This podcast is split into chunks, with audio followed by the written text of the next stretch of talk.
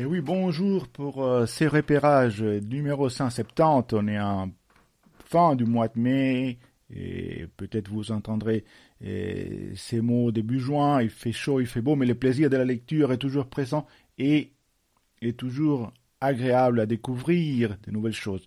Et la BSR n'a jamais arrêté d'enregistrer des livres grâce à nos lectrices et nos lecteurs qui, depuis chez eux, chez, chez, chez elles, chez eux, euh, ont continué à enregistrer des livres et, aussi et on a essayé de, dénicher des nouveautés et on a aussi exploré d'autres pistes pour faire découvrir des trésors aussi de, la littérature suisse et, francophone. Et grâce à cela, et on a une liste très riche qu'on va vous proposer, riche parce que il y a et, toute la production jusqu'à jusqu'aujourd'hui que je vous parle, mais aussi du mois précédent, et dans lequel il n'y avait pas cette version euh, qu'on va vous proposer du BSR Actualité. Donc, je vous invite à parcourir ces listes très riches euh, sur laquelle je ferai juste quelques points, quelques repérages et que je trouve intéressants pour donner une, une, une approche d'autres entrées des livres que peut-être on regarderait pas euh, de prime abord et aussi, et bien entendu, on va faire un petit point sur des livres qui sont en lecture et en production parce qu'il y a toujours des nouveautés, des livres intéressants et qui sont déjà sur le point d'être disponibles. Et bien entendu, comme toujours, je parlerai de quelques ouvrages qui euh, sont prêts à être reçus par une lectrice un lecteur qui va les transcrire et vous les rendre accessibles. Donc, avec grand plaisir, on va entrer dans cette liste maintenant que et, les temps semblent s'arranger, qu'il fait beau, qu'une certaine normalité s'installe et que même les éditeurs commencent à sortir la production qui était un petit peu restée en stand-by par cette euh, sorte d'épidémie qui est venue, mais qui n'a pas empêché la production, la création et la mise à disposition des livres. Voilà pour la liste qui euh, va commencer. Quelle richesse, quelle richesse dans cette liste qui comprend une centaine d'ouvrages euh, de tout genre. Il faut, il faut explorer. Il y a les, romans, bien entendu, et il y a dans les documentaires euh, de la philosophie, de la religion, de l'histoire. Il y a même une section pour la jeunesse. Et il y a des livres qui sont euh, dans ce qu'on pourrait appeler la hum, de la science-fiction, mais plutôt de la dystopie et des livres qui, explorent euh, ce qui pourrait arriver dans le monde si euh, y avait des basculements dans la mauvaise direction. Mais euh, et bien entendu, il y a cette collection des de policiers du monde entier et depuis l'Espagne jusqu'à jusqu'en Israël en passant par la par la France et par la Suisse d'ailleurs parce que je vous l'ai je déjà mentionné mais il y a les, les Nicolas Feuille resté chez vous le fameux euh, roman policier du confinement qui est disponible aussi en version intégrale avec les numéros 67812 mais il y a aussi les, les, derniers John Grisham la sentence avec les 67599 donc il y a énormément il y a une belle collection de policiers des romans historiques, des romans tout court ou plutôt large, au sens large, mais je vais vous parler des quatre titres. Je vais vous parler des quatre titres qui sont disponibles et pour faire un petit point.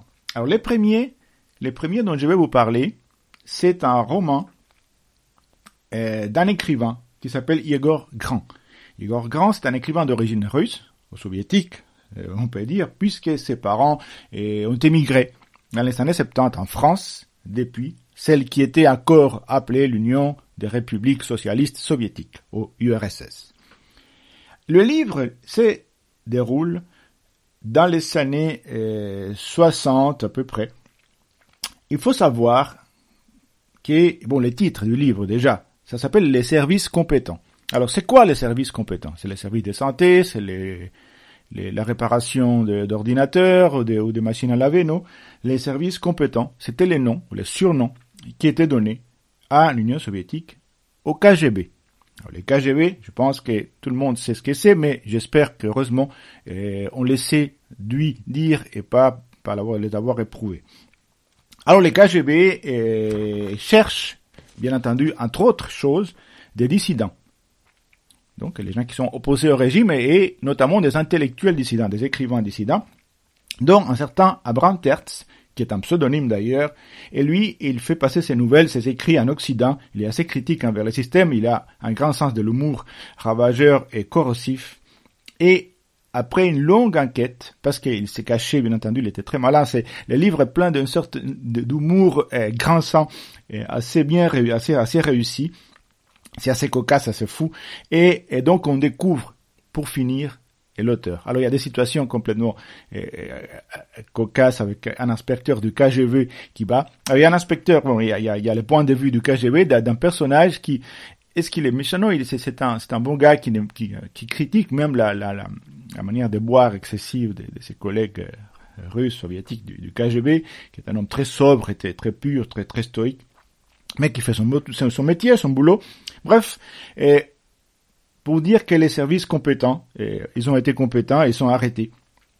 André Siniewski et, sa femme, Maria Rosanova, qui ne sont euh, d'autres qui les parents de l'auteur, donc Hiro Grant, qui est vraiment le fils de ce personnage dont il raconte l'histoire dans, ce, dans romans qui est historique et biographique, mais évidemment c'est la vie romancée dans laquelle on voit les KGV d'un autre point de vue, ce qui ne perd rien de, leur horreur, mais avec cet humour, on a une certaine distance et, on peut rire. Qui pourrait dire qu'on pourrait rire du KGB et, et, de, et, de, cette époque-là en URSS qui est très bien raconté par Igor Grand. Donc je vous recommande les services compétents avec le numéro 67 855.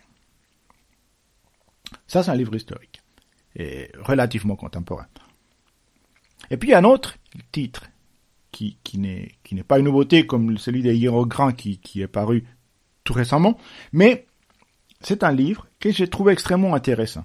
Là, on est à l'autre bout du monde, hein, on est perdu au milieu du Pacifique, et c'est un livre qui raconte l'histoire de la Nouvelle-Calédonie. Alors la Nouvelle-Calédonie, on sait que officiellement ça appartient à la France, mais il y avait un peuple avant, enfin il y a un peuple toujours d'ailleurs, il y a toujours très présent, il y en a même des amis là-bas, qui sont les Kanaks, qui, ont une culture très riche, très complexe avec un système, bien sûr ils sont des tribus, ils sont ils sont un, droit coutumier, ils sont des, cultures, et il y a eu bien entendu des, des envahisseurs qui sont établis là, et, et d'autres qui sont qui sont restés. Alors il y a les Kanaks, il y a ce qu'on appelle les Caldoches, donc ceux qui sont d'origine euh, européenne, occidentale, mais qui sont nés là-bas, qui sont établis là-bas, qui d'une certaine manière se sentent comme faisant partie de cette terre. Et puis il y a les autres, hein, les métropolitains et autres. Mais bon, ce livre, il commence, il commence euh, il y a bien longtemps. Alors il y a, il y a une femme qui s'appelle Elena, qui est la descendante d'Irlandais, et euh, ils vont, il va, voir, hein, ils émigrent, euh, on, est, on, est, on est déjà il y a, plus d'un siècle, et, ses, parents arrivent, ils veulent occuper des terres, sauf que ces terres-là, s'appartiennent aux, aux, aux, tribus aux, et, et, aux, clans, euh, comme ils les appellent vraiment, et hum, alors il y a un, événement affreux, mais il y a des, il y avait des raisons. Bon, il n'y a jamais des raisons pour les mettre, mais bref, sa mère est décapitée par les Kanaks, et ensuite ils reçoivent des terres.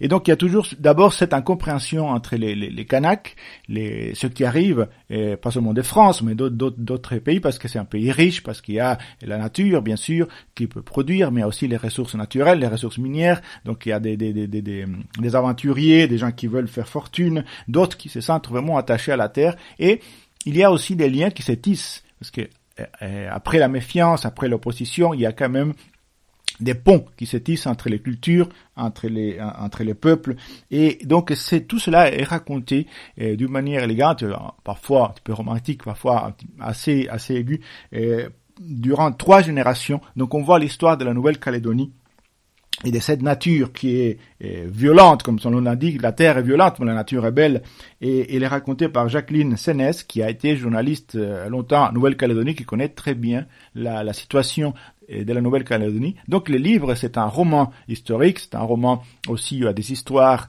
c'est une saga, aussi des histoires d'amour, des histoires de déchirement, mais c'est aussi une vision assez assez euh, bien réussie de, l'évolution de la société calédonienne. Donc le livre s'appelle Terre violente de Jacqueline Sénès et il est disponible avec le numéro 67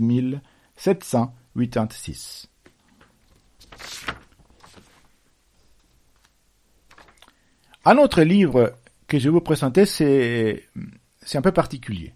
Parce que ce livre, c'est d'une certaine manière aussi un hommage à, un ancien lecteur de la bibliothèque sonore, qui est l'auteur. Enfin, il a, le livre a été, finalisé par euh, un autre auteur, par des, raisons malheureuses.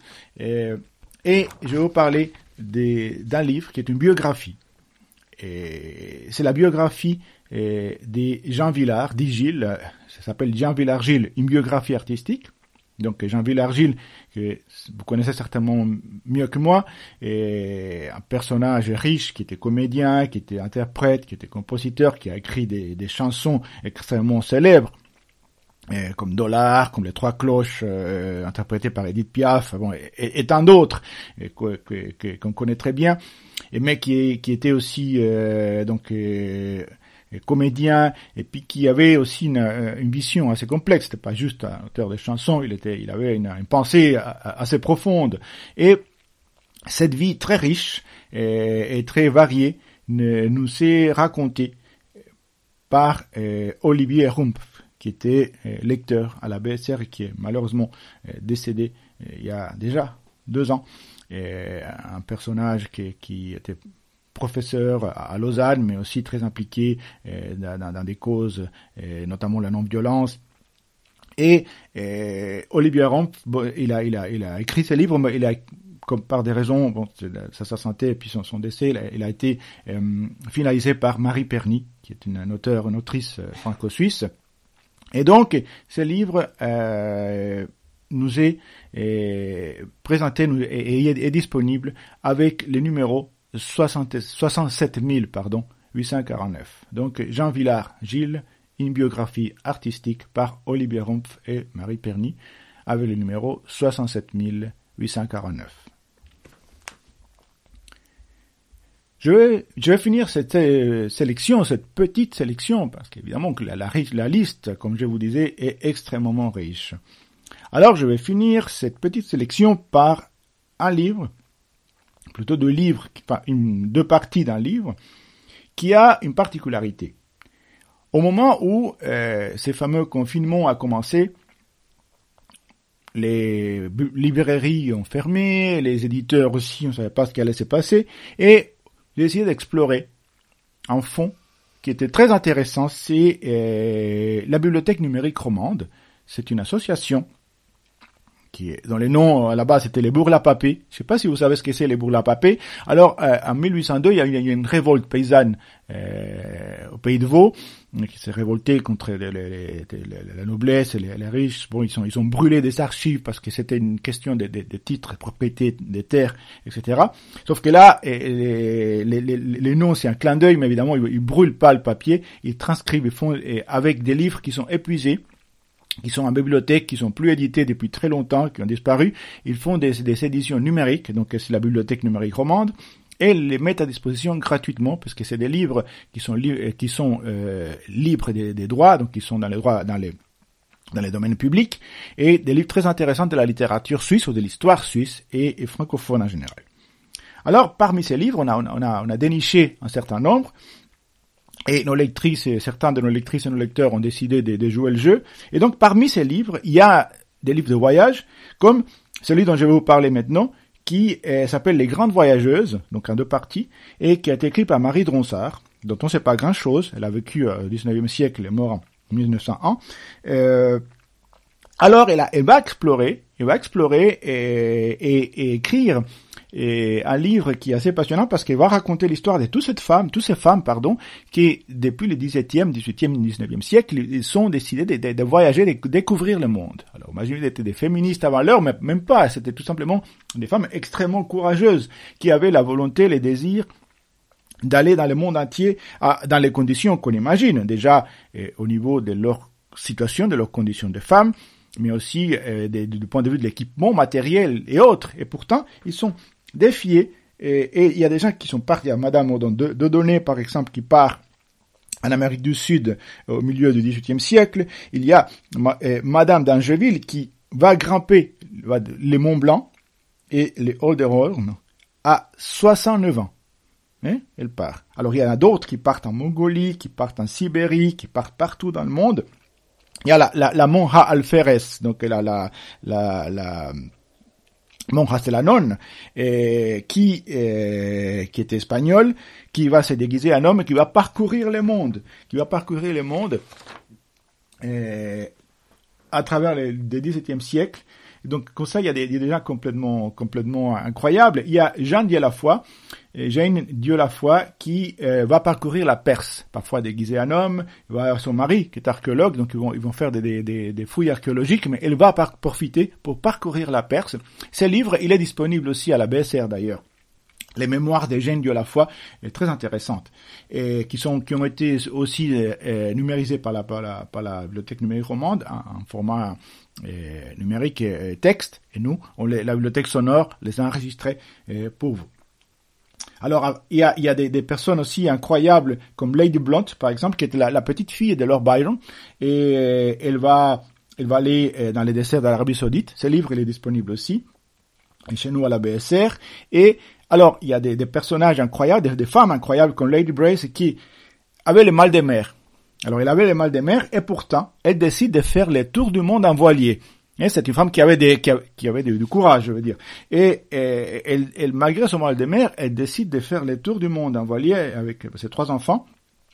Donc, des femmes extrêmement incroyables, qui vont partir au fond de la, Patagonie, de la Sibérie, euh, en Malaisie, entourée des tigres. Donc c'est des euh, femmes vraiment incroyables qui euh, vont vraiment défier les conventions de l'époque, aussi bien les conventions sociales que, toutes les limitations physiques. Donc c'est un livre, deux livres plutôt passionnants que je vous propose, Les grandes voyageuses de Marie de Ronsard, avec les numéros 67 846 et 67 847.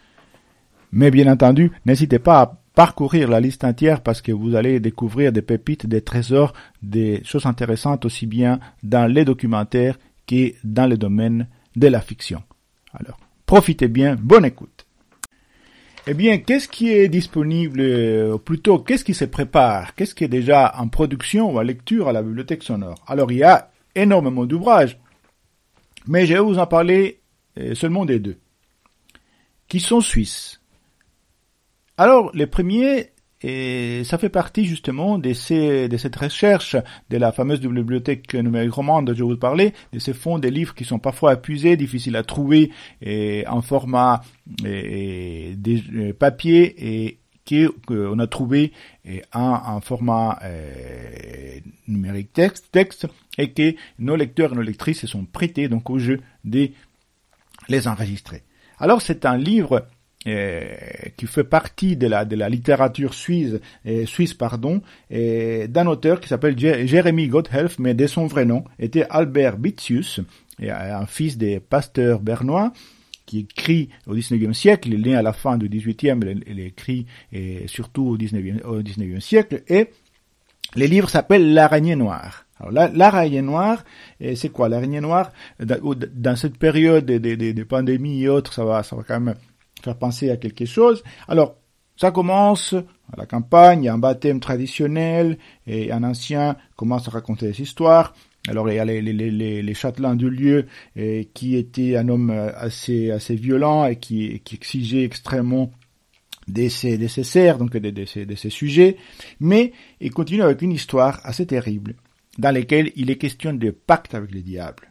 Et des araignées, c'est pour ça que ça s'appelle l'araignée noire, euh, des grosses araignées noires tueuses qui envahissent les villages. Donc une invasion d'araignées. Bon, au moins les araignées, on les voit, on sait, ce que c'est. Bon, même si ça fait peur, ils envahissent les villages. Mais évidemment, c'est un récit euh, qui a un contenu euh, fantastique dans sa forme, mais c'est aussi allégorique. Et bon, évidemment, il y a les, rapports avec les, épidémies, dont la peste et autres, mais aussi il y a toute cette question qui, était aussi des, problématiques qui étaient au cœur de, la, pensée, des, inquiétudes de, Jérémy Gotthelf, dont, de son vrai nom Albert, Bitius, et qui est la question de la, de la, du rapport à, de la religion et de la morale, et puis de la, la décadence des hommes, euh, de la tradition dans cette période 19e et du début euh, du 20e siècle aussi. Donc la Rayon Noir de Jeremy Gothelf qui sera bientôt disponible, il est déjà en production. Un autre livre, mais celui-ci, celui-ci, alors il y a un lien, étonnamment, parce que, euh, en parlant des décadences, en l'occurrence de la nature et de la, des, catastrophes, euh, c'est un livre qui parle plutôt de l'avenir, du présent et de l'avenir d'ailleurs.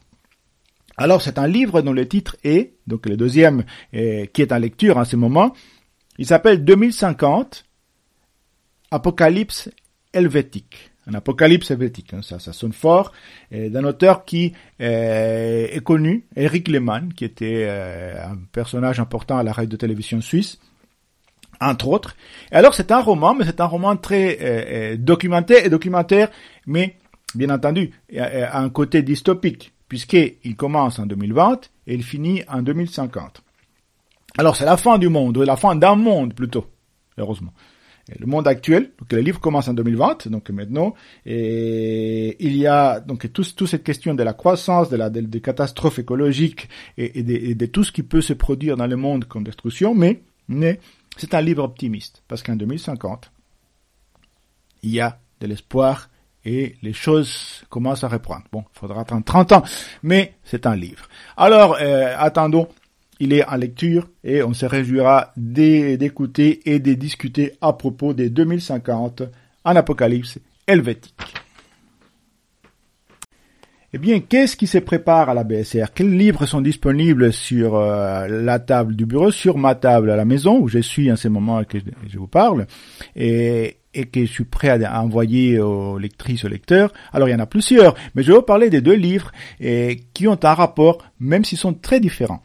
Les premiers, c'est un délicieux euh, petit livre, une délicieuse collection d'essais d'un auteur qui s'appelle Gérard Massé, qui a une belle plume, et le livre s'appelle Le navire Arthur et autres essais. Alors, c'est quoi Le navire Arthur? Le navire Arthur, c'est un bateau qui, au XIXe siècle, est devenu une sorte de bateau fantôme qui transportait des, des, des engrais, enfin, un engrais très naturel vers les Antilles, depuis la France, et tout l'équipage était malade, mort, etc. Alors il y a un médecin, parent du Châtelet, qui va essayer de découvrir la cause de cela. Donc il y a un rapport, bien entendu, aux épidémies, à l'hygiène.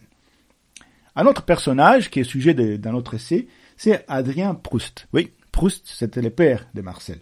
Et qui était médecin et qui va euh, faire des recherches assez approfondies dans lesquelles euh, il, commence en tant que, médecin, mais aussi euh, il devient historien et parce qu'il essaie de comprendre euh, les, les, processus d'expansion et de la peste et du choléra. Hein, c'est rien que ça.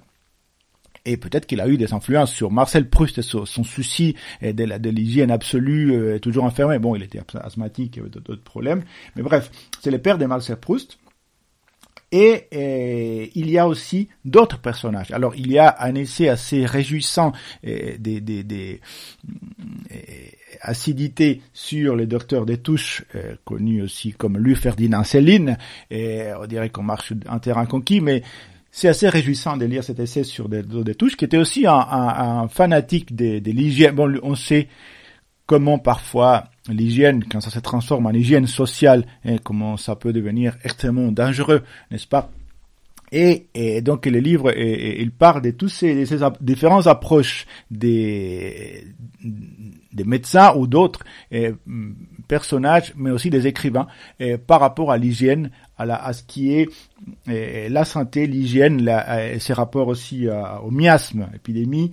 Et il, il, il, est question aussi, en parlant de Tanizaki, l'écrivain japonais, d'un peintre chinois du XIVe siècle qui, par exemple, ne supportait même pas et, non seulement l'odeur, mais les, les, bruits des selles quand il allait aux toilettes, si vous me permettez, et et c'est très bien raconté. Alors, ces, ces fameux peintres chinois du XIVe siècle, s'est fait construire une, petite vase qu'il qu'il euh, tapissait, qu'il remplissait d'ailes de phalènes, de papillons, pour que les bruits, quand il s'est soulagé, soit un bruit extrêmement doux et délicat. Alors, imagine où peut, on peut-on aller pour éviter tout ce qui est naturel, les odeurs, etc cette obsession euh, de l'hygiénisme et de l'hygiène. Et donc le livre, il est, il est réjouissant parce que euh, Gérard Massé, qui a, qui, a, qui a une plume intelligente, alerte et très érudite, mais en même temps légère, euh, nous fait parcourir euh, tous ces personnages, tout ce monde avec une grande finesse. Donc ça s'appelle le navire Arthur de Gérard Massé. Je suis sûr qu'un lecteur, une lectrice aura un grand plaisir à l'enregistrer. Le deuxième livre, c'est une fiction, heureusement et j'espère qu'elle restera. C'est une fiction qui a un lien avec celui euh, dont je vais vous parler, vous verrez pourquoi. Il s'agit euh, d'un livre d'une autrice, euh, auteure euh, suédoise, probablement d'origine islandaise, mais suédoise, qui s'appelle Asa Eriksdotter. Le livre s'appelle L'épidémie. Alors c'est quoi l'épidémie? Ça n'a rien à voir avec les corona, dont on a trop parlé, ça n'a pas à voir avec la peste ni avec le choléra. L'épidémie dont il s'agit, c'est l'obésité. Parce que, figurez-vous que en Suède, et ceci est une fiction, il y a un parti qui arrive au pouvoir. Et ce parti, et qui est guidé par un politicien ambitieux, jeune, euh, sportif et charismatique, qui s'appelle Johan Svard, c'est le parti de la santé. Alors, quel est son programme politique? Son programme politique, c'est la santé. Et c'est quoi la santé? C'est que tout le monde soit svelte.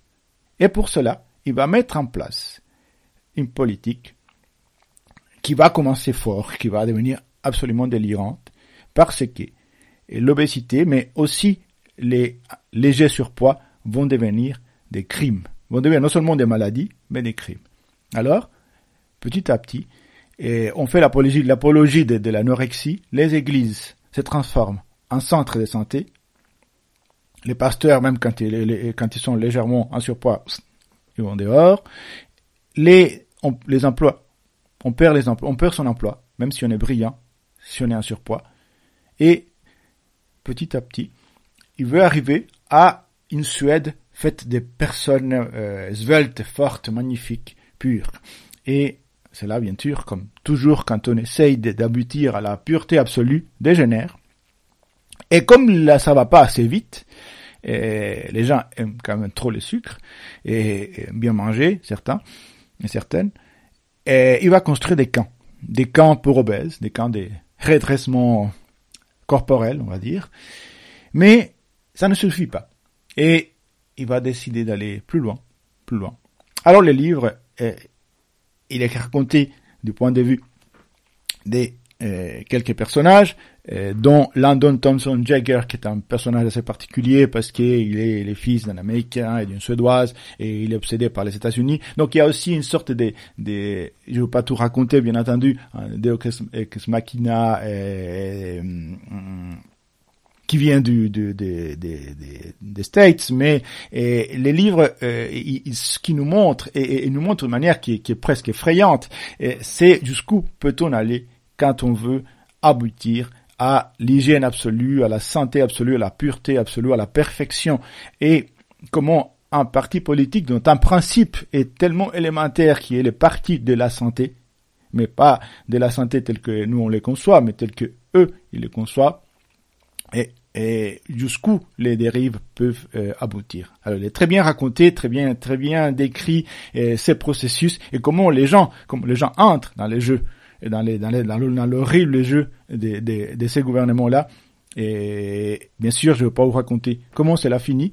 Et le livre, je pense, il sera lu et enregistré par un lecteur ou une lectrice qui aime ces, ces genres de, de, des livres que, qu'on peut apparenter à, toutes ces littératures dystopiques de tout ce qui pourrait arriver dans le monde, alors l'épidémie d'Asa Dotter.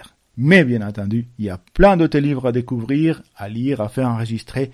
Et maintenant que l'édition a redémarré, on aura plein de nouveautés à proposer et à parler dans les prochains numéros. Alors, je vous souhaite un beau printemps et un bon début de l'été bientôt.